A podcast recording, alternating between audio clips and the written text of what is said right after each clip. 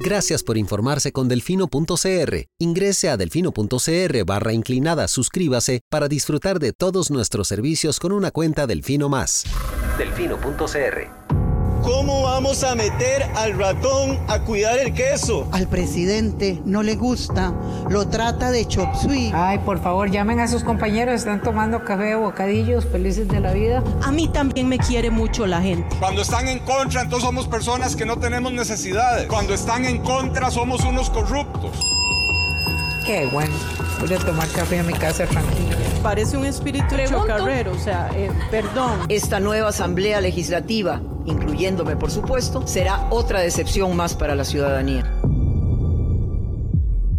Delfino.cr presenta Curul en llamas, cubriendo y sufriendo la Asamblea Legislativa, porque alguien tiene que hacerlo. Hola queridos suscriptores de Delfino.cr, bienvenidos a un nuevo programa de Curul en Llamas, el podcast semanal donde les comentamos los temas más relevantes e irrelevantes de la Asamblea Legislativa. Les saluda Luis Madrigal desde el 3 de noviembre del 2023, como siempre en compañía de... May, espero que todas y todos estén muy bien. Los temas para esta semana. Vamos a hablar de que el directorio legislativo ya definió lo que pasará con los separatistas de Progreso Social Democrático, así como de la suspensión que ordenó el Tribunal Supremo de Elecciones a ese acto. Em, así como el balance que dejaron este periodo de sesiones extraordinarias que finalizó este martes y la primera convocatoria que realizó el Poder Ejecutivo al respecto para este nuevo periodo de extraordinarias. Lo que cerraron fueron las ordinarias, perdón. Y en el inicio de las ordinarias, las jefaturas de fracción y la Comisión de Seguridad se reunieron con la ministra de la Presidencia este jueves, entonces vamos a comentar un poco lo que salió de esa reunión, así como los nuevos proyectos y algunos otros temas varios. Pero empecemos por el directorio. Finalmente, eh, el presidente de la Asamblea Legislativa, don Rodrigo Arias, confirmó lo que ya habíamos adelantado, que si un congresista pierde su militancia partidaria con el debido proceso, eh, se tiene que pasar a ser un diputado o una diputada independiente, Lucho. Correcto. Ayer, eh, hay que, bueno, no, porque es que aquí se medio se entrelazan los dos temas, pero el tema surgió a raíz de que eh, en esa reunión de jefaturas de fracción del jueves, doña Pilar Cisneros dijo que en adelante iba ella iba a continuar asistiendo a esas sesiones bajo protesta porque le ofendía la presencia de doña Luz Mari Alpizar allí. Eh, eh, especialmente, toma, especialmente, dijo ella, tomando en cuenta que el Tribunal Supremo de Elecciones había acogido para estudio el recurso de amparo electoral que presentaron ocho de los nueve expulsados, eh, pues en contra del proceso de desafiliación que les aplicó el Partido Progreso eh, y que el tribunal acogió una medida cautelar, pues suspendiendo esa desafiliación, por lo que ella continuaba teniendo su militancia y seguía siendo la jefa de fracción de Progreso junto con Dariel Vargas Quiroz, que es el subjefe. Eh, no sabíamos que el tribunal había admitido estudio. A ver, sí sabíamos que se había presentado porque lo mandaron en un comunicado de prensa, de hecho, lo mandaron este viernes hace siete días, cuando estábamos grabando justamente. Fue el momento en el que dije noticia de última hora. Em, y eh, lo que no sabíamos es que el tribunal había emitido una medida cautelar. Yo llamé al Tribunal Supremo de Elecciones, me atendió el, el coordinador del cuerpo de letrados del tribunal, don Juan Luis Rivera Sánchez, quien me confirmó que se emitió la resolución, que tiene una medida cautelar que suspende la desafiliación de estos ocho de nueve. Y cuando yo le pregunté qué, qué, o sea, no, bueno, no le pregunté a él porque al final no es resorte de él. Le, externé que yo tenía una duda legítima de en qué condición estaba doña María Marta Padilla Bonilla, que es la diputada número 9 y la que no firmó ni aparece mencionada como parte afectada en el recurso de amparo. Correcto. Don Juan Luis me dijo que eh, pues doña María Marta no está tutelada por ese amparo. Así que teóricamente el directorio podría resolver sobre la situación jurídica de doña María Marta en el plenario.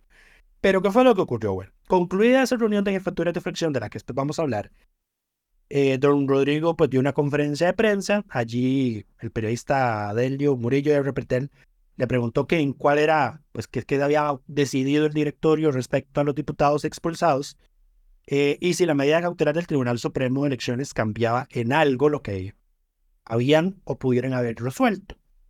Don Rodrigo le dijo que sí, que sí cambiaba algo, eh, porque él, usó esta frase, el tema es muy sencillo, así literalmente, interesante.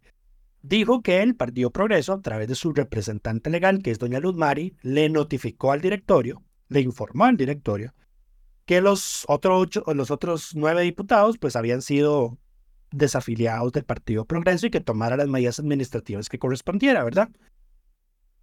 Don Rodrigo dijo que eh, lo que ellos estaban esperando en el directorio es que el acuerdo tomara firmeza. De hecho, eh, el directorio le había mandado una consulta al Partido Progreso preguntándole si la resolución estaba en firme.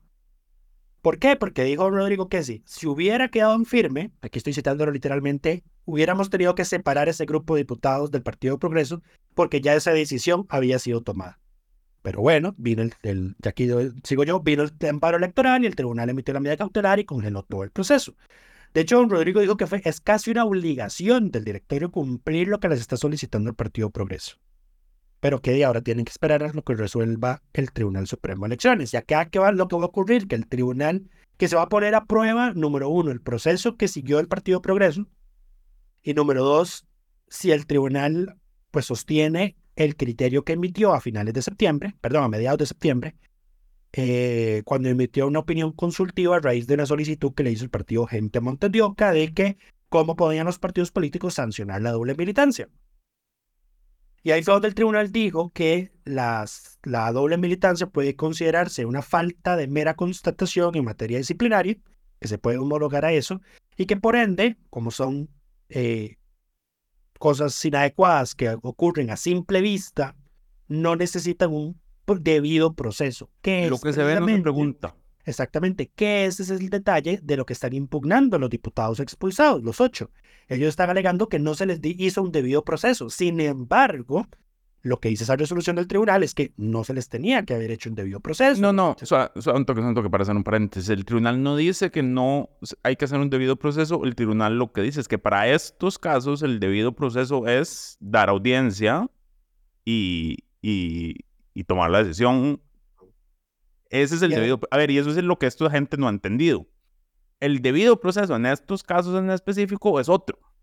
No es que no hay un debido proceso, que es lo que hace el Partido Progreso Social Democrático, que es, bueno, ante la evidencia, eh, siendo público y notorio su apoyo eh, a otro partido político, lo comprendemos como doble militancia, les damos audiencia para que ustedes se refieran a los hechos y tras esa audiencia a la cual no asistieron, pues dice, se les elimina su militancia. Correcto. Pero sí. sí. Y en esa resolución el tribunal listó seis cosas que no es una lista taxativa y... Eh, seis ejemplos. Dio seis ejemplos. Dio seis ejemplos que es, por ejemplo, eh, desempeñar cargos en la estructura interna de los partidos, aceptar candidaturas, participar en asambleas partidarias, que ahí, es por, ahí, por ejemplo, podría estar en problemas específicos doña Pilar Cisneros, porque ella ha sido fotografiada y ha hecho videos eh, en, en, asambleas, partidarias del partido que construyó. todos, todos han estado, yo creo. Eh, si emiten el voto en procesos internos, si de hecho, por ejemplo, eh, creo que recuerdo que Paola Nájera y don Manuel Morales específicamente habían asistido a una audiencia del partido Costa Rica Justa. Cuando estaba Costa Rica Justa no, em, el otro, ¿cómo se llama? El, el de Mayuli. Bueno, ese partido. Es que como ah, tienen tantos, como se entiende, como tienen tantos. Son, eran como tres, ajá. Como tienen tantos, ya uno se le olvida cuáles son. Eh, o sea, ya ellos, ellos estuvieron en esa, en, en esa asamblea, por ejemplo. Correcto. Ahí también están en problemas. Eh, lo otro es contribuir económicamente a la agrupación, con, la, con otra agrupación. Yo ayer me metí a revisar los reportes de donaciones de los partidos políticos y todavía no hay nada porque el corte se hizo a marzo. Habrá que revisar las estructuras paralelas de los esos partidos. Correcto. Eh, pero bueno, eso es lo que ocurre. Habrá que ver qué es lo que resuelve el tribunal y hasta cuándo. dato importante, tal vez a May no, no tanto, es que los mismos, los mismos diputados, a mí, los mismos magistrados del tribunal que emitieron esa resolución que definió el proceso que tenían que seguir los partidos para sancionar la doble militancia, son los mismos que cogieron el, a estudio el recurso de amparo electoral de estos ocho expulsados. Así que habrá que ver, pues... Lo que vos estás tratando de decir es que la misma gente que emitió el criterio es la que ahora le toca revisar este amparo. Correcto. Entonces habrá que ver si, si se sostiene, si sostienen lo que Su posición. en esa, en ese, en ese, en esa opinión consultiva, o si bien, o, o, bueno, y en todo caso dicen, es que con este, o, o, empiezan a hacer una diferenciación, bueno, tal diputado no parece calificarle tanto y algunos sí, algunos no, ¿ves? Hay, varios, hay varios escenarios posibles. Aquí, aquí lo importante de esto, para que se sostenga, es la evidencia que, que Progreso Social Democrático tenga y haya adjuntado al expediente. A ver, porque, pero, con lo que... Y, evidencia hay. Evidencia hay abundante, digamos. Exacto, pero a ver, más allá que exista, el tema es que esté dentro del expediente. Correcto, que Progreso pues, lo haya hecho bien. Exacto, que lo haya documentado. Y en, cuanto, en, tanto y cuanto ha documentado, por ejemplo, esa participación en asambleas de otros partidos, yo creo que eso se cae por su propio peso. Así es. Em, aquí lo interesante es que por fin el directorio dijo lo que todos sabíamos, que es que nadie puede representar a un partido del cual no forma parte. Así es. Eh, y, y, entonces, perdiendo la militancia, eh, se pierde la, la, la, condición de diputado de fracción y te convertís en diputado independiente porque no podemos, aquí seguimos sin poder perder eh, el puesto por perder la afiliación partidaria, ya sea voluntariamente o porque sos expulsado del partido, pero bueno, vamos a ver qué pasa, porque esta sería la primera vez que algo así prospera.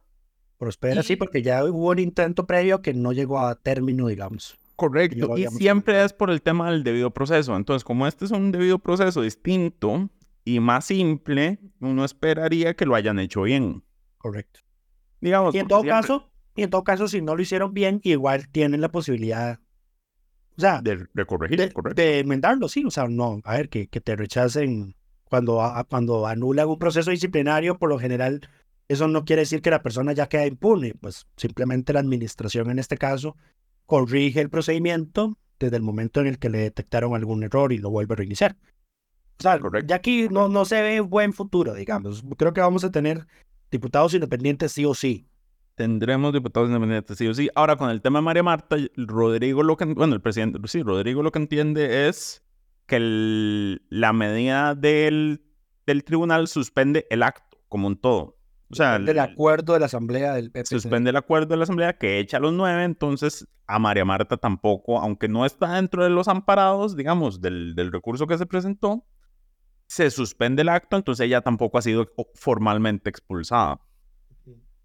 Al menos tuvo la decencia de no firmar el recurso. Pues, pues sí, ella fue la, la, única que iba a la audiencia. Más bien no entiendo por qué ella, ella por mutuo propio no se ha declarado independiente todavía, digamos. Correcto, sí. Sí, exactamente. Um, pero sí, en fin, eso con ese tema. Claramente todo apunta a que tendremos independientes próximamente. Eh, habrá que ver cuánto dura el, tribunal resolviendo este tema. Esperemos que pronto. Siendo un amparo, yo no esperaría que esto dure más de un mes. El problema es que el, el previo, antecedente previo de este tipo que conocieron, tardaron mucho tiempo en resolverlo. Tanto que el, ese partido, el Renovación Costarricense, cambió estructuras internas a unas favorables a favor de los diputados que estaban siendo expulsados y ya los más desistieron del recurso amparo. Sí.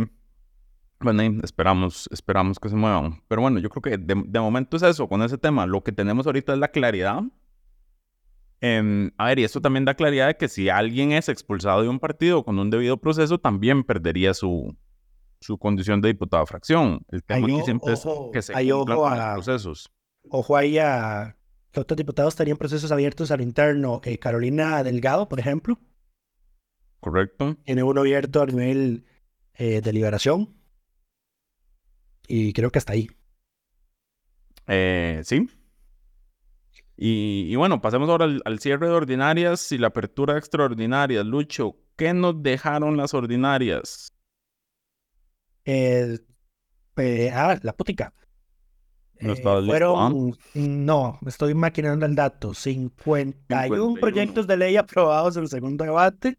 Correcto. Em, pasó algo ahí el, ¿Qué día cerraron un ordinarias? Martes. Fue el El martes. martes tenían una larga agenda de proyectos que querían sacar en primer debate. Y el Frente Amplio no dejó que saliera porque no le metieron el proyecto de ley contra las terapias de conversión.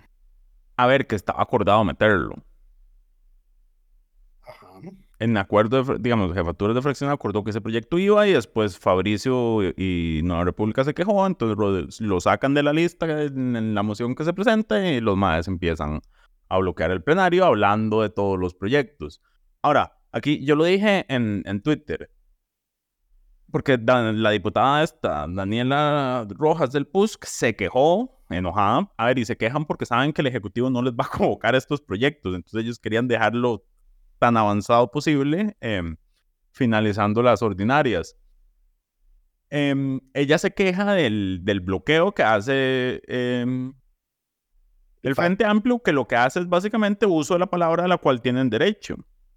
Ah, Y, a ver, yo entiendo, y yo, yo lo mencionaba en Twitter, nadie está obligado a cumplir acuerdos si no se le cumplen esos acuerdos. Eso es un principio básico, digamos. Es que, ¿a son de qué, digamos? Voy a estar yo cumpliendo si vos no me cumplís. sí, en todo caso el PUSC es el primero en romper los acuerdos de jefaturas de fracción. Exacto, entonces por eso es que se molesta, porque siempre que los rompen, el FA los- se les hace el, el bloqueo a través del, del uso de la palabra. Porque claro, ellos aprueban una lista larga de proyectos de consenso, por lo menos, de que, van, de que se van a discutir, pero esa lista parte del hecho de que no van a hablar, porque si se ponen a hablar de cada uno de los proyectos, claramente no da tiempo de cubrir esa lista. Entonces el Correcto. acuerdo es, es esta lista y no vamos a hablar para que esta lista avance. En el momento en que se rompe el acuerdo, yo estoy de acuerdo, digamos, en que el, el frente está en su derecho de, bueno, ahí si no hay acuerdo, yo voy a hablar de todos los proyectos. Y, y aquí no se mueve nada porque yo tengo derecho a, ¿cuántos son? 20 minutos por diputado, por, por debate. Eh, ah, o sea, di, nada más llegaron hasta los segundos debates, así que son 10 minutos cada uno y ellos son 6, tenían una hora completa para hablar por cada proyecto. Sí, yo creo que no usaron la hora porque no todos estaban presentes, me parece. Pero sí, di, no pasaron de dos proyectos. Y a ver, yo lo entiendo de nuevo, es su derecho. Ahora, lo que no entiendo es la gente que se molesta porque uno llame a eso sabotaje. Di, fue sabotaje. Es, las, es. cosas, las cosas como son, digamos, también. Pero di, están en su derecho. Es más, yo los entiendo de que apliquen eso cuando no se respetan los acuerdos. Eh, yo no, a mí me molesta que el bloqueo al plenario sea quien sea. Sí, sí, yo sé. Nosotros tenemos posiciones distintas en este tema. A vos te molesta sin importar el tema ni, ni el fondo. Yo creo que el, el Le- plenario está hecho, digamos, cada quien tiene... eh, Le, decía, le decía a un compa con quien estaba hablando del tema de que me molesta porque hace mi trabajo más miserable, lo que ya es escuchar a 57 diputados todos los días. Yo digo, yo creo que no me molestaría porque te, te simplifica la vida, porque entonces tenés que reportar dos votaciones en lugar de las 20 que había. No. Y, y nada más los pones en 2X ahí de fondo, que es lo que hago yo. No. Exacto. Pero bueno, eso fue lo que pasó en el cierre de, de las ordinarias. Se terminaron Bueno, aprobando eh, cin- 51 proyectos. Hubo algunos que eh, quedaron con primer debate, ¿no? Sí. Nueve benemeritazgos y hubo tres nombramientos. A la Ahora, los- la los tercera la los- constitucional. Los benemeritazgos no entran dentro de esos 51, ¿verdad? A menos de que sean instituciones. No, no, solo, no, en, en todo caso fueron todos a personas, así que son acuerdos legislativos. O sea, además de las 51 leyes, el primer y segundo debate, se Hubo nueve, benemeri- nueve benemeritazgos y tres nombramientos. Y dentro de las leyes aprobadas podemos destacar la de la de sacarle el, quitarle al OIJ el pago del IVA, que al parecer Hacienda va a, pedir que se vete. ¿Esa cuándo se, se aprobó? ¿La semana pasada? Sí. Ah, ok. Si no se les ha pasado el plazo de 10 días. Eh, no. Ok, ok. No, en todo caso, este gobierno sí incumple ese plazo, flagrantemente. No, no, pero el 10 días para el veto. Tengo, tengo muchísimo. Ah, bueno, sí es que hay una, hay esa bendita, ¿cómo se llama esto? Es una, Vacío Sí. legal. es un vacío legal del que este gobierno se está aprovechando. Correcto, que es que no vetan, pero no, no firman ni No, publican. no. Ni publican exactamente. Eso pasa, el la ley, una reforma a la ley orgánica del Colegio de Odontólogos. Ajá. Las dos reformas constitucionales que ya se aprobaron también están en esa condición. que se aprobó hace rato y el presidente no, no, no, la- no las veta, pero no las firma y no se publican. Y de hecho hay un proyecto de ley de Vanessa, si no me equivoco, o de alguien del PUSC para resolver ese problema. Pero di, es una reforma constitucional. Y lo que hacía era que daba plazo de que si el Ejecutivo no vetaba, después de esos 10 días hábiles, abre un espacio de 10 días hábiles para que firme y envíe a publicar. Y si en ese plazo no se cumple, el directorio de la Asamblea queda legitimado para enviar a publicación la ley. ¿Le parece bien? Era una buena reforma, digamos, y era sencilla, pero yo creo que ni siquiera la han votado, o sea, no la han leído. No, eh, me parece bien, en todo caso, me parece bien lo de que el Ejecutivo mande a publicar. Lo que no me parece es que sería un, un plazo adicional para que firme. Eh, yo creo que el plazo es razonable, o sea, esos 10 días, porque dice, revisaste el veto hasta, mm, hasta el último día, digamos, gastaste los 10 días y decidiste, ok, vamos a, vamos a firmar, 10 días para que se publique es razonable. No, serían, no serían 10 días para que publique, sería 10 días para que firme. 10 días no, para que firme y publique. Ah. Ajá. A ver, en, todo, caso, en, todo caso, en todo caso, las leyes las pueden publicar el mismo día que las firman. Si le tira la gana, correcto. Pues, Nada los detiene. Por eso, entonces, ¿por qué les vamos, por qué les vas a dar un plazo adicional? Pues no me parece irracional, digamos. Y las cosas, las cosas de complicación, pero... No es una cortesía que yo quiera darle a este gobierno. Es que esto no es para este gobierno, es a futuro. Ahí está mi punto. No es una cortesía que creo que se merezca. Digo, igual, un, mes de plazo, porque al final estamos hablando de 20 días hábiles, son cuatro semanas, entre el que se envía el expediente y se publica, a mí me parece razonable, digamos. Claramente se puede hacer antes, pero un plazo máximo de un mes completo para analizar la posibilidad de un veto y después su publicación me parece razonable.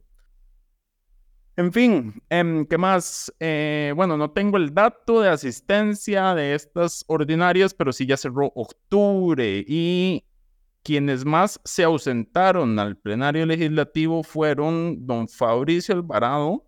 En el parecer tenía motivos médicos, pero su asesoría de prensa no quiso responder a mi solicitud. Pero como no nos contestan, no nos cuentan. Y doña Johanna Obando, en el caso de Fabricio, él faltó a ocho sesiones de las 18 que se realizaron y a 79 votaciones de las 139 que se hicieron. No puedo creer que haya registrado 139 votaciones en un mes. Sí, confirmo. Em, extraño. Pero bueno, eh, Johanna Wando faltó a 7 sesiones y fue la que más ausente estuvo de las votaciones. No estuvo en 81. Carlos Felipe faltó a 6 sesiones. Carlos Felipe del PUSC y 71 votaciones. Jorge Dengo y Catherine Moreira faltaron a 2 sesiones cada uno pero estuvieron ausentes en 73 votaciones don Jorge y en 79 la diputada Moreira. Esos fueron nuestro top, nuestro top, ah, nuestro anti-top de asistencia del el mes de octubre. Espero para el próximo cierre de periodo ordinario tener, em, haber resuelto la fórmula para calcular esto trimestralmente, lo cual siempre se me olvida y me acuerdo hasta que estamos grabando el podcast y por eso no tengo el dato. En fin, cerrada de las ordinarias, el Ejecutivo anunció su agenda de proyectos, la cual se compone de 10 textos. Iba, iba a decir que, que había sido un milagro que este, este periodo cerrara, ¿cómo se llama esto? En, en un día entre semana. Porque además te permitió tener el dato al día siguiente, el 1 de noviembre, Siempre en, lugar de en lugar de tener que esperar todos los fines de semana, eh, perdón, un fin de semana que es lo que siempre ocurre casi que en todos los meses. En realidad yo no me espero, lo que hago es que, a ver, porque lo que pasó los dos meses anteriores fue que la última sesión era fuera del, de San José. Entonces eran, eran una gira, entonces yo tenía que reconstruir la asistencia a base de los videos. Y eso fue lo que hicimos para no tener que esperar todo el fin de semana. Esta vez por fin tuve el dato el, el primero de noviembre sin necesidad de tener que revisar videos y fotografías. Sí. Pero bueno, eh, los, el Ejecutivo, la agenda del Ejecutivo se conforma de sus cinco proyectos de seguridad. Lo cual ahorita vamos a comentar en el tema de la reunión con la ministra, pero bueno.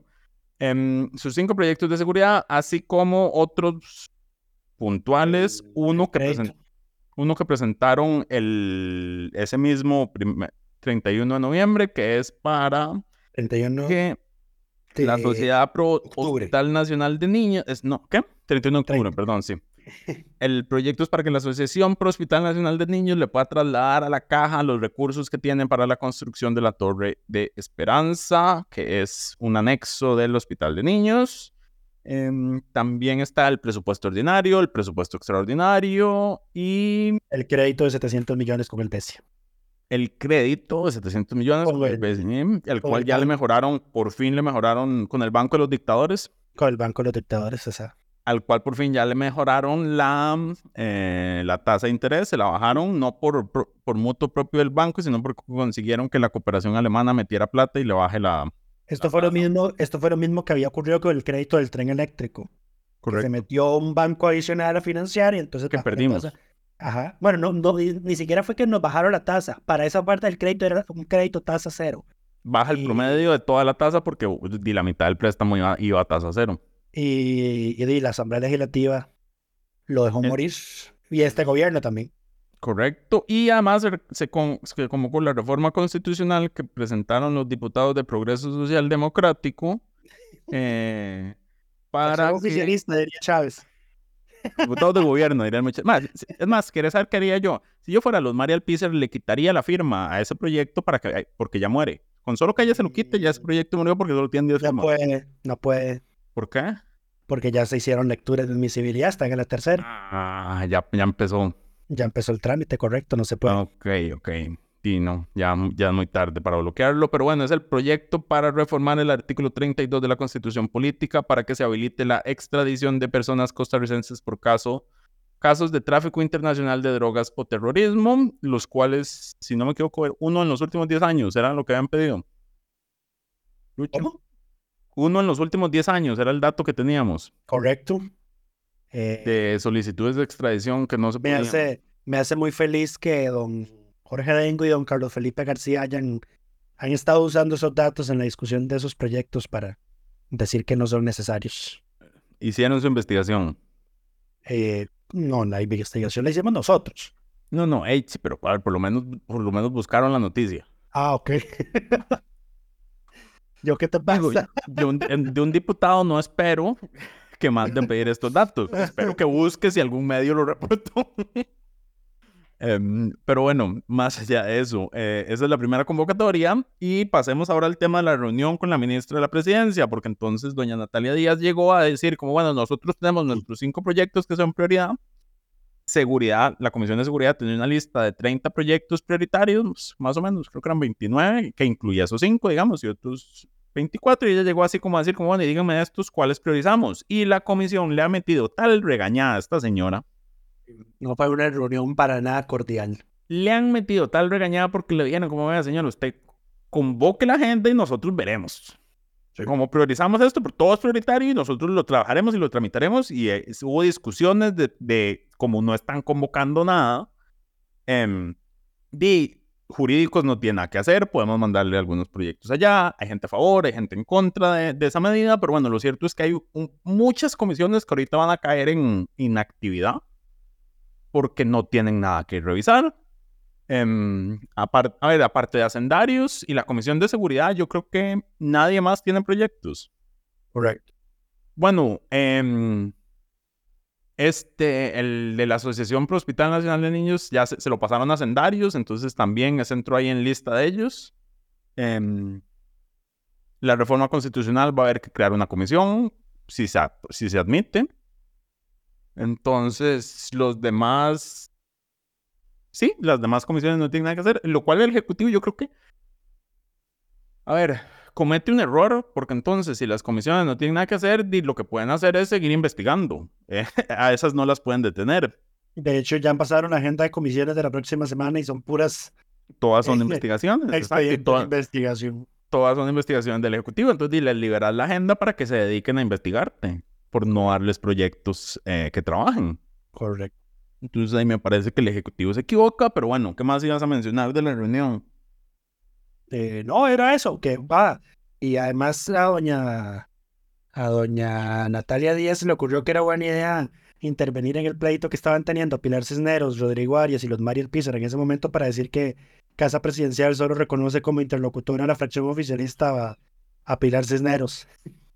Sí, gran intervención, gran momento, Natalia, gran momento. Sí. Eh, lo peor es que dice, nosotros no podemos opinar de esto porque tenemos impedimento legal, que es el de la beligerancia política. Pero la fracción oficialista, la que reconocemos, es a la diputada Pilar Cisneros. Lo cual, digamos, era, era, más, mm, de nuevo, lo que se ve no se pregunta, digamos. Nadie lo iba a poner en duda. En fin, em, ¿qué más con la reunión de la ministra? Em, bueno, hablaron de, esta lista de proyectos, pero al final no han convocado nada nuevo. O sea, seguimos con la agenda de 10 proyectos. No, es que este, además de que ella empezó a decir, bueno, prioricemos de la lista que ya habían priorizado. Mm, esa es la lista ya priorizada, exacto. Ajá, exacto. Eh, dijo, es que no, no. Ella, o sea, es que palabras más, palabras menos dijo, es que estas son las sesiones extraordinarias. No les vamos a convocar toda la agenda. Ella de plano descartó de que el Ejecutivo va a convocar, va a convocar todos los proyectos. Entonces ya vamos a tener... Eh, entonces al final esa reunión no sirvió de nada. O sea, yo entiendo que don Rodrigo es optimista, pero no sirvió de nada. Porque no se llegó a ningún no acuerdo. Hay Sí, no hay acuerdo, no hay lista y no van a convocar nada y todo, todo queda en espera. Correcto. Eh, y dice, era esperar por dicha. Esto, a ver, esto es algo del, del, en medio de todo el cambio de periodos. Lo que sí dejó bueno es que las, las extraordinarias ahora tienen el periodo de presupuesto. Correcto que era un mes perdido, digamos, en plenario, donde lo único que se ve es el, presupuesto, entonces por lo menos es un mes que pierden ellos, y además están las vacaciones de final de año, entonces también es, tiempo perdido del Ejecutivo. sí, por lo eh, menos... este periodo de tres meses es casi un, pues en realidad un tercio, es un tercio menos. Son unas vacaciones largas, básicamente. Entramos en, empezamos en la época navideña, diría yo. Sí, eh, pegada con, con elecciones municipales. Además, sí, cierto. Eh, pero bueno, eso la ministra, pues sí, llegó. Y es que además, ¿por qué fue? Es que todos la regañaron, además, porque además ella llegó, porque llegaron a, quejarse claramente de, lo que había dicho el presidente, que la Asamblea no, no había hecho nada en el tema de seguridad. Entonces, claramente, todos, todos incómodos y ella como...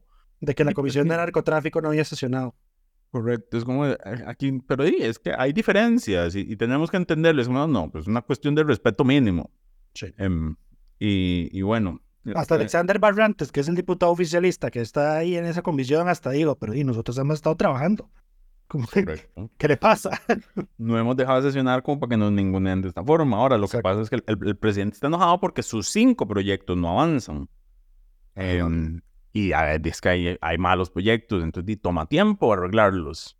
Em, lo otro fue el proyecto que se presentó por fin fue el que entregó la corte Rodrigo Arias de ejecución de la pena, pero tampoco ha sido convocado, entonces hay que esperar. Enésimo proyecto sobre eso.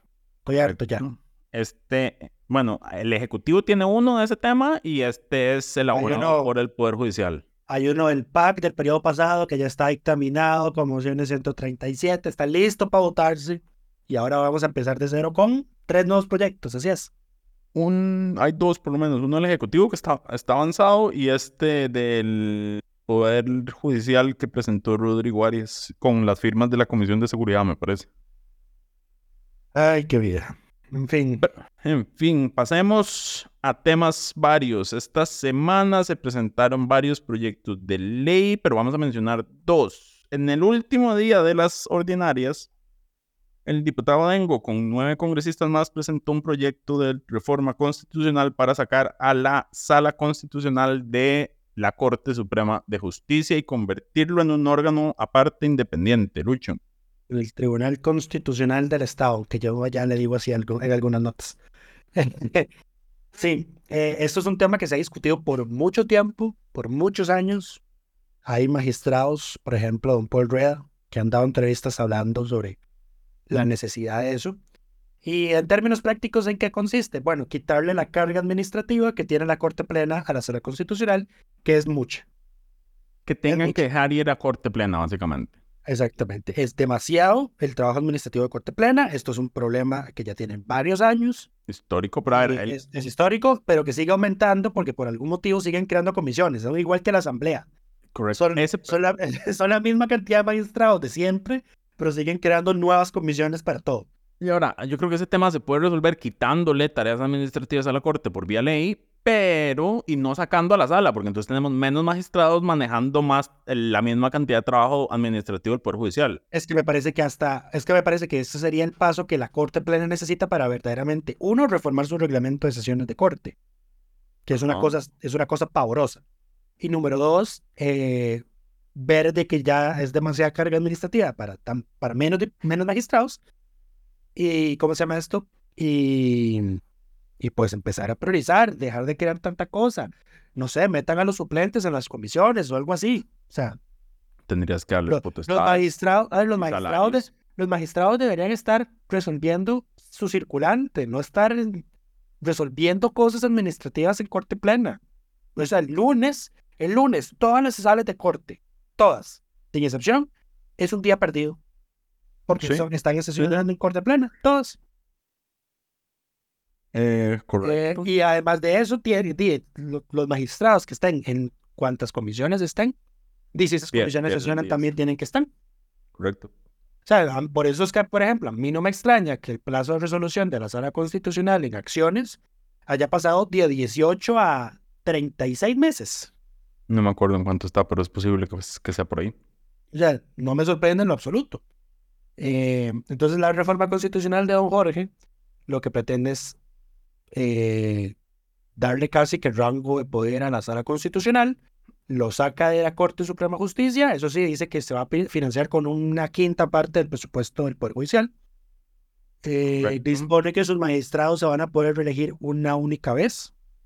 Lo cual. Que el presidente de la sala se va a poder reelegir una única vez. Eso está bien. Y hace enmiendas a dos artículos más, además del 10, para que donde dice el, tema es que cuando se creó la sala constitucional, y esto fue una reforma constitucional en el gobierno de Oscar Arias, eh, la sala constitucional aparece en la constitución como una sala especializada de la Corte Suprema de Justicia. Entonces, eso simplemente se cambia para que diga el Tribunal Constitucional. Como es lo que hace la reforma. No es mayor cosa, salvo con el tema de las reelecciones y de... Y el presupuesto. Y el presupuesto. Claro, había otro proyecto en este sentido que lo presentó Gloria Navas que teníamos pendiente porque yo no sé por qué ese expediente lo subieron tarde y se nos fue. pero que era más sencillo y solo... sí, exacto. Era más sencillo porque solo corregía el, artículo 10 justamente y no asegura lo del presupuesto y, tiene, digamos, y no hace, no le da rango constitucional. Pero no le da, no le da rango de poder. a mí, me, a, mí ese, a mí en ese caso me parece que la reforma de Doña Gloria está incompleta. Porque si solo toca el artículo 10, faltan los otros artículos de la Constitución que dicen la sala especializada de la Corte. Para que sean congruentes, exacto. Porque hay Eso contrario, vamos a tener dos salas, una sala constitucional y un tribunal constitucional. Exacto. Que en todo caso, les voy a ser honesto, a mí eso no me parece inadecuado.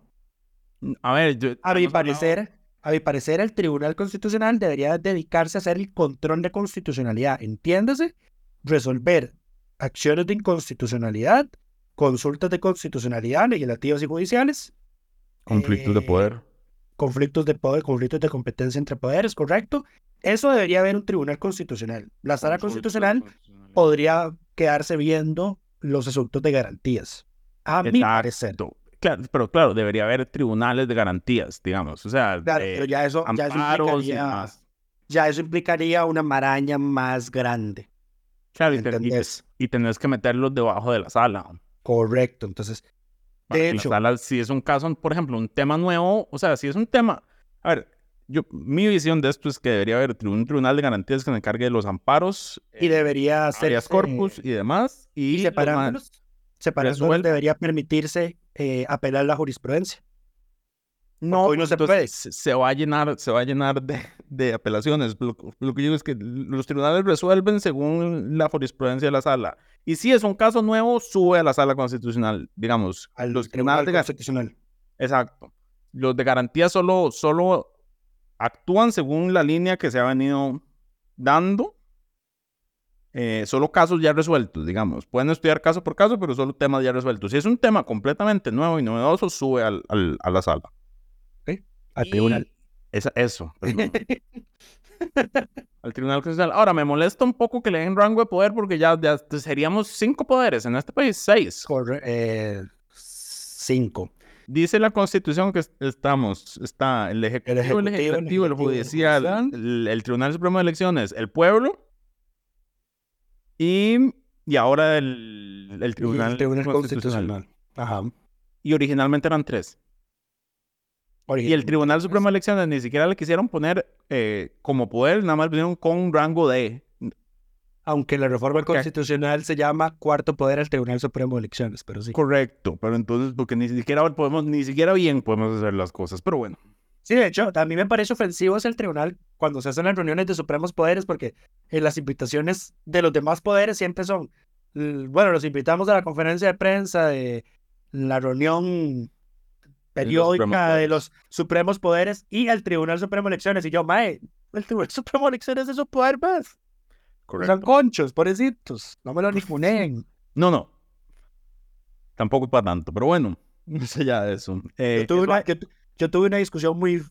No fue una discusión fuerte, eh, fue una discusión algo extensa con doña Dinora Barquero por teléfono un día eh, respecto a eso, porque ella me decía que no lo era y yo, doña, Lindo, doña Dinora, sí lo es.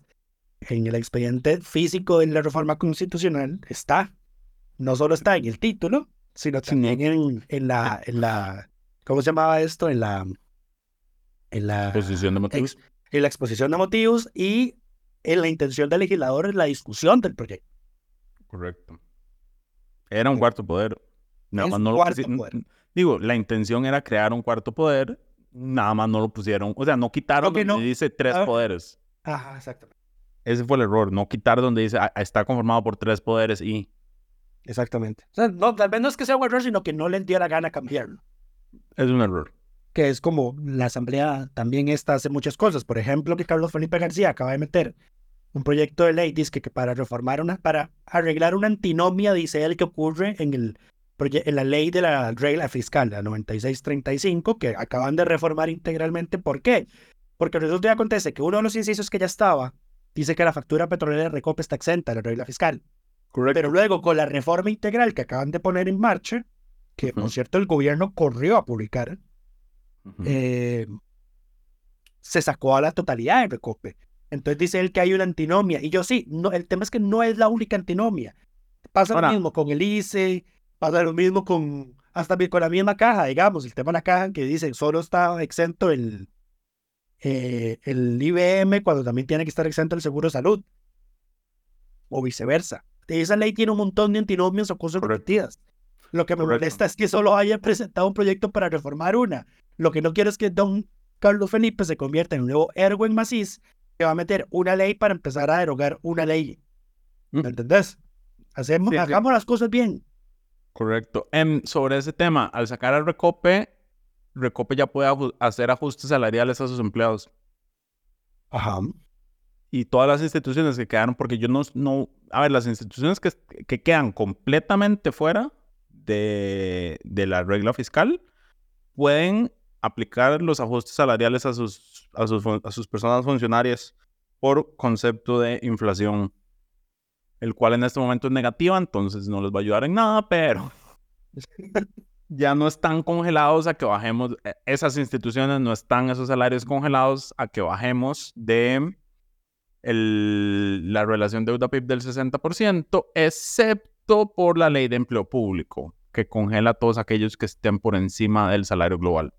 Pero quienes estén por debajo sí les pueden, sí pueden exigir el ajuste salarial por inflación de sus puestos. Congelación o congelamiento que es inconstitucional según don Iván Vinicio Vicente Rojas, procurador. Estamos pendientes de, de eso. Pero bueno, en em, el otro proyecto, para cerrar con proyectos nuevos que se presentó, es uno de doña Gloria Navas que pretende establecer la pena de cárcel por embarazo a menores de edad.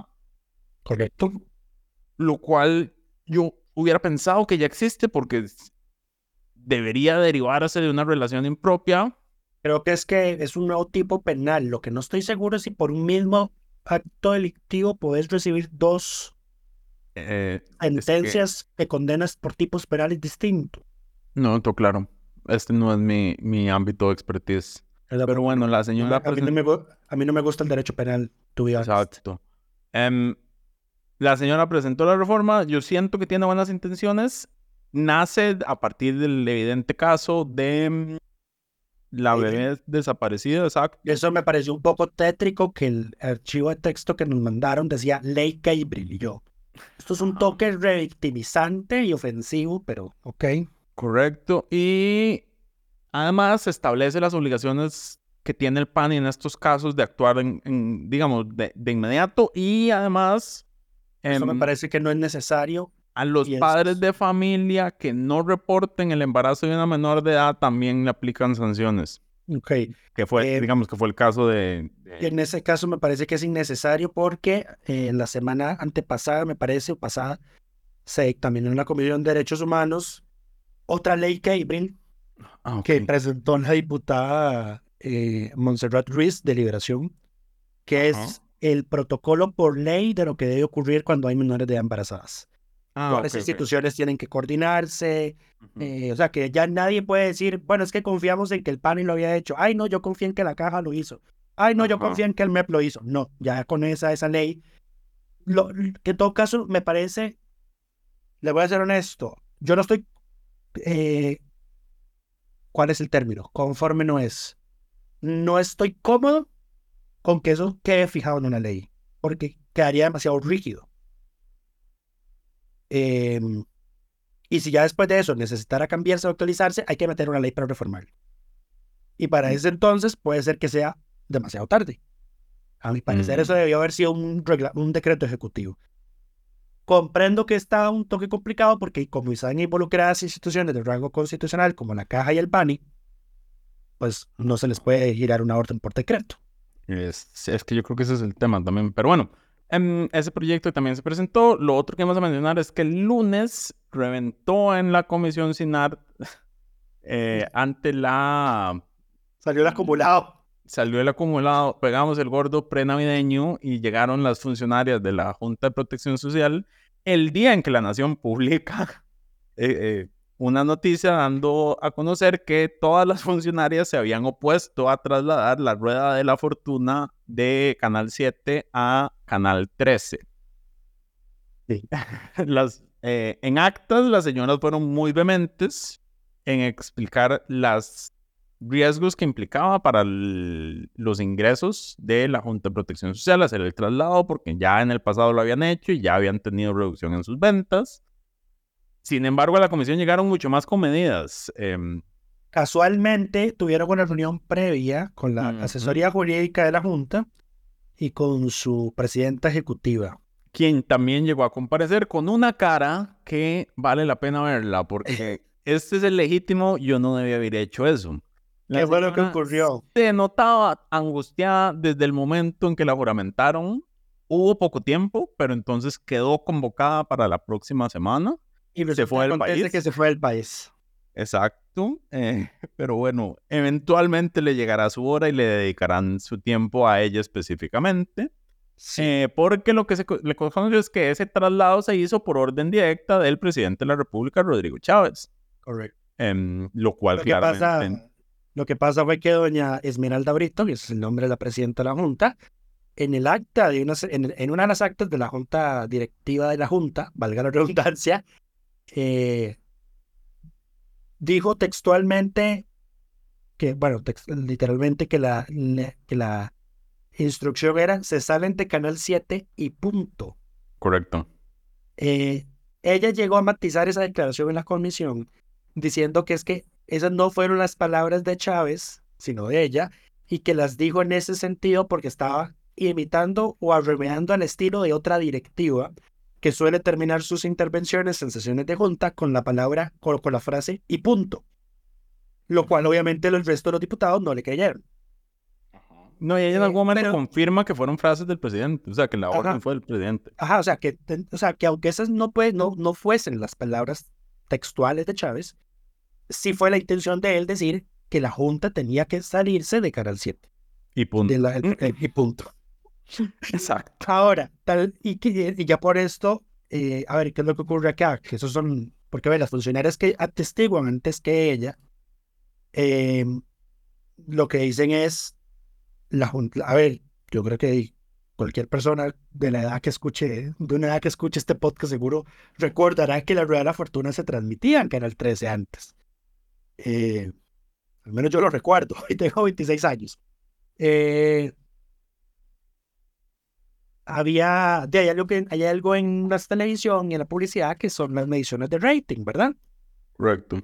Y hay empresas que hacen esas mediciones y bueno, ya las, la Junta de Protección Social tenía mapeado, número uno, que la calidad de imagen del CINAR de Canal 13 es muy inferior al, al no solo a la de Canal 7, sino también al resto de los canales que existen en el país. Número dos, que tiene un rating mucho más bajo. Eh, y, es, y son unas diferencias eh, para nada pequeñas. Eh, estamos hablando de 7, 9 puntos de rating de diferencia, por ejemplo. Eh, sí, de 7. En la comparecencia, cada punto de rating en esa franja. mil personas. Exacto, más o menos. Lo que quiere decir que el Teletica, que en su punto máximo ese programa podía tener un rating de 9.6, eso implicaba 768 mil personas, mientras que el punto máximo en el CINART eran 226 mil. Según los criterios técnicos de las funcionarias que habían atestiguado y que le habían ido a casa presidencial a decirle a Chávez que por qué no se podía hacer o por qué no recomendaban técnicamente hacerlo, es porque podía haber una afectación a la venta de la lotería instantánea, que son las raspaditas, que es lo que se juega en la rueda de la fortuna. Eh, y por eso eh, intentaron, la junta directiva y la junta lo matizó, pasándose a la, al, al CINAR por un periodo de seis meses nada más temporalmente, mientras analizan el impacto. Ahora, Doña Esmeralda llegó con la auditora interna a decir que por ahora las ventas se han mantenido eh, inclusive superiores a las del año previo. Eh, habrá que ver si, habrá que ver ya pues los datos finales. El tema es que a nivel de rating se hay un impacto. Está ya. O sea, a nivel de lo que pagas por punto rating. Correcto. Y ahora, ¿qué es lo que ocurre? Que además de la orden de Chávez, ¿qué es lo que lo puede poner en problemas? La forma en la que se orquestó el traslado de la rueda de la fortuna sin arte. Porque la Junta de Protección Social ha reconocido que Chávez ordenó que se hiciera un estudio de mercado para que las televisoras ofertaran cuánto cobrarían por transmitir la rueda de la fortuna. Y la oferta más baja fue del canal OPA, el nuevo canal de Ajá. Eh, de este periodista que se me olvidó el nombre, perdón. Esa fue la oferta más baja. Y lo que Chávez ordenó fue que el CINAR igualara esa oferta más baja del estudio de mercado para que, sin hacer el concurso que tenía que hacerse, se hiciera una contratación entre entes de derecho público. y salieran diciendo, es que vean todo lo que, lo que ofertaron todas las empresas estas, y el CINAR te oferta esta, esta que es más baja que todos, así que mejor lo hicimos eh, por acuerdo entre, instituciones públicas. Eso es casi que colusión. Estoy segura que la, Procom, que la Coprocom no está muy feliz con eso que ocurrió. Correcto. Y, bueno, ya la Fiscalía le abrió una investigación penal a Chávez por eso. Una nueva investigación, suma 36. Ya, ya, 36. Ya, no sé cuántos son. ¿Cuántos meses tiene de gobierno este señor? Ya tiene, 18. creo que tiene, lleva 18, o sea, va casi que, casi que a dos, dos causas penales al mes. Correcto. Qué duro. Pero bueno, lo otro que vamos a mencionar es que el lunes de esta semana por fin la Asamblea cumplió con su deuda histórica, deuda histórica no, pero cumplió con el nombramiento de la vacante que tenía pendiente en la sala constitucional hace casi dos años, si no me equivoco, 2021. Eh, se eligió por con 39 votos a la diputada Ingrid, a la, a la diputada, perdón, perdón, a la, a la abogada y ahora magistrada Ingrid Hess, quien era letrada de la sala constitucional. Eh, votaron a favor las fracciones de Liberación, la Unidad, el Frente Amplio y Nueva República, mientras que Progreso Social Democrático votó por Hoover Fernández, si no me equivoco. Correcto. Mientras y el, progresista apoyó a doña Pilma Sánchez del Castillo. Correcto, el PLP votó por doña Vilma Sánchez, que era, bueno, Ingrid es la, digamos, esta es la tercera ocasión en que la asamblea vuelve, o sea, elige a la persona mejor calificada. Correcto. Recordemos que este concurso no lo hizo esta Asamblea Legislativa, o sea, estas notas no las pusieron ellos, ni se pusieron de forma transparente porque no estaba la reforma. Pero bueno, Ingrid era la, la, mejor calificada de ese concurso y la Asamblea ha decidido, por lo menos en estos primeros votaciones públicas de corte que se han hecho, apoyar siempre la mejor persona calificada. Habrá que ver si esto, esto se mantiene y eh, habrá que ver queda, queda qué pasa con, pendiente, a ver si con la vacante, exacto, en la sala primera que lleva, ¿cuánto es Lucho? ¿Tres años? Ya va para tres años, sí. ¿Va para tres años? Eh, sí, casi. La de, Yo te doy el dato la- exacto, es la de, tras- la de- la de la William renuncia- Molinari. Exacto, tras la renuncia de William Molinari. Dos años, cinco días y veinte, dos años, cinco meses y veintidós días. Ok, exacto, eso es, eso es lo que lleva la Corte sin estar plenamente integrada. Parece que... No, para ese dato habría que sumarle un mes más, porque el, Mm. el tiempo es desde el momento en el que la Asamblea incumplió el plazo constitucional Ah, para llenar la vacante. Ok, ok, entonces sumarle un mes. Eh, pero bueno, lo otro, años y medio. Lo otro que iba a mencionar era que ya se fijó fecha para esa votación, si no me equivoco. Eh, sí, es el 4, el, no, perdón, sí, el 4 primer, de diciembre. primer lunes de diciembre. 4 de diciembre, correcto. Correcto, y ya con eso cumpliríamos en este 2023 con la deuda, y sí, pendiente, y em, Rodrigo puede informarle a la sala que ya no está en desacato y que por favor le archive la acción, que la declaren sin lugar. que la acción en su contra, exacto. No, a ver, no es en, no es en contra de él, es contra la omisión de la Asamblea Legislativa. Él la, él la to- yo, yo en varias ocasiones siento que él se la toma personal, digamos, él no quiere en su registro histórico que esa acción lo condene a él. Eh, sí. Pero, pero bueno, para Pero, finalizar... pero que, no, se- que no se estrese, ya, ya, ya, ya, ya vimos. 36 meses tarda la sala constitucional en promedio en resolver esos casos. Queda tiempo, queda tiempo. No, no, además ya habiendo, habiendo avanzado con la asamblea sería una injusticia que a un mes de que cumplan con su obligación los estén condenando. No, no, Eh, es que a ver, en este caso no hay condena, lo que se les daría es una orden. Es una De- condena, o sea, se- les falla en contra. Vamos a titular condenan a la asamblea por no cumplir su obligación. es- no, sería un titular incorrecto y yo como una sala constitucional no cometería ese error.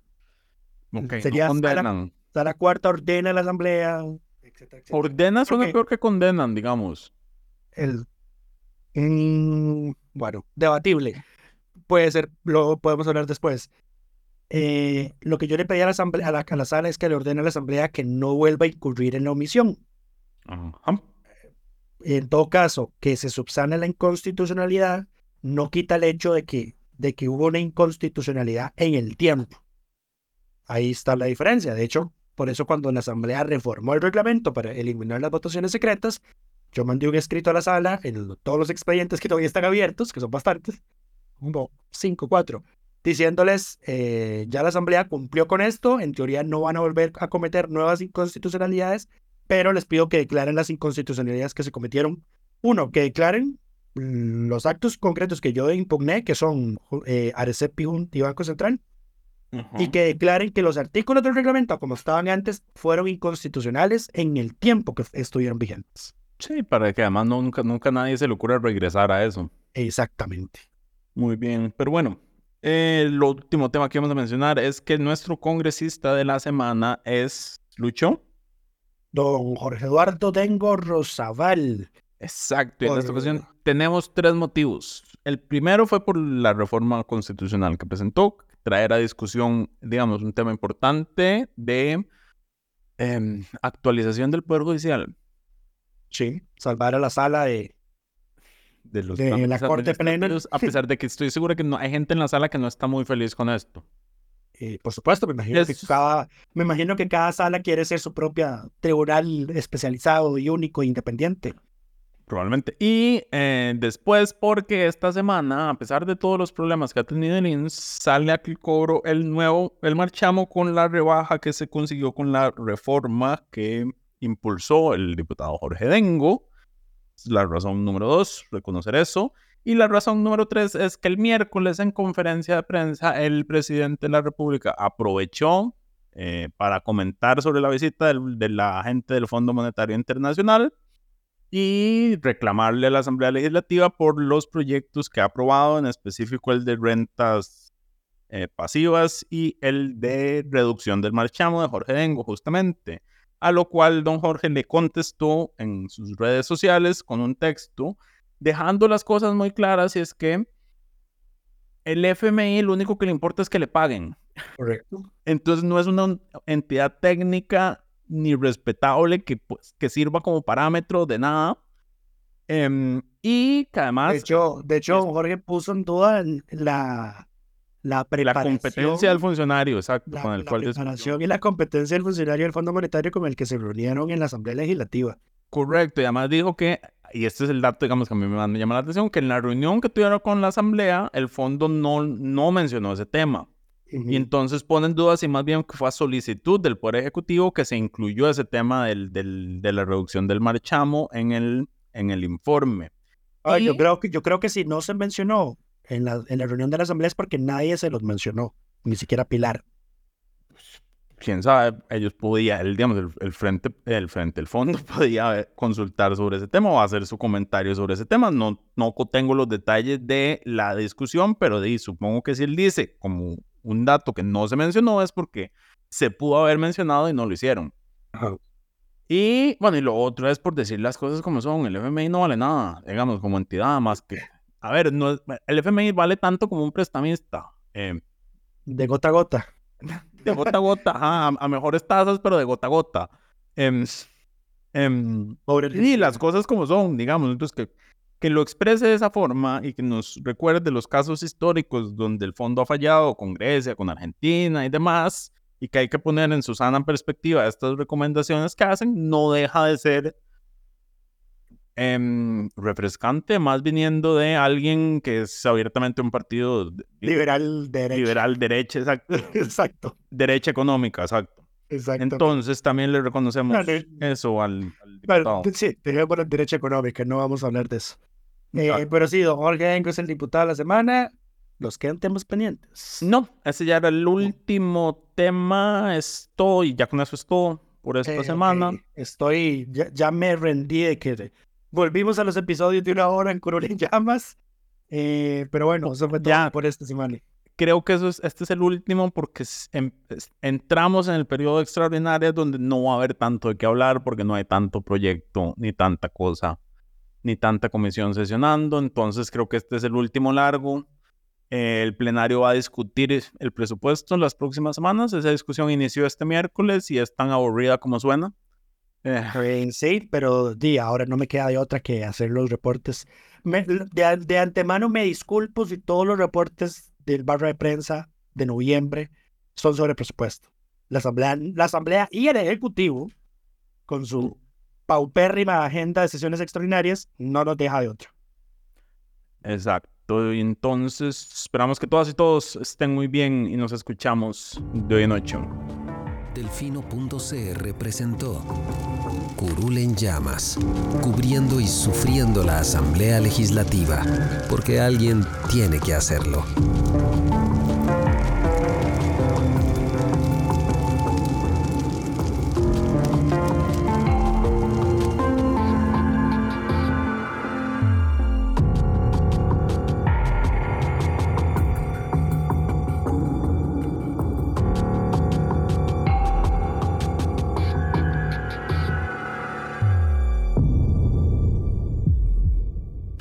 Gracias por informarse con Delfino.cr. Ingrese a delfino.cr barra inclinada, suscríbase para disfrutar de todos nuestros servicios con una cuenta Delfino Más. Delfino.cr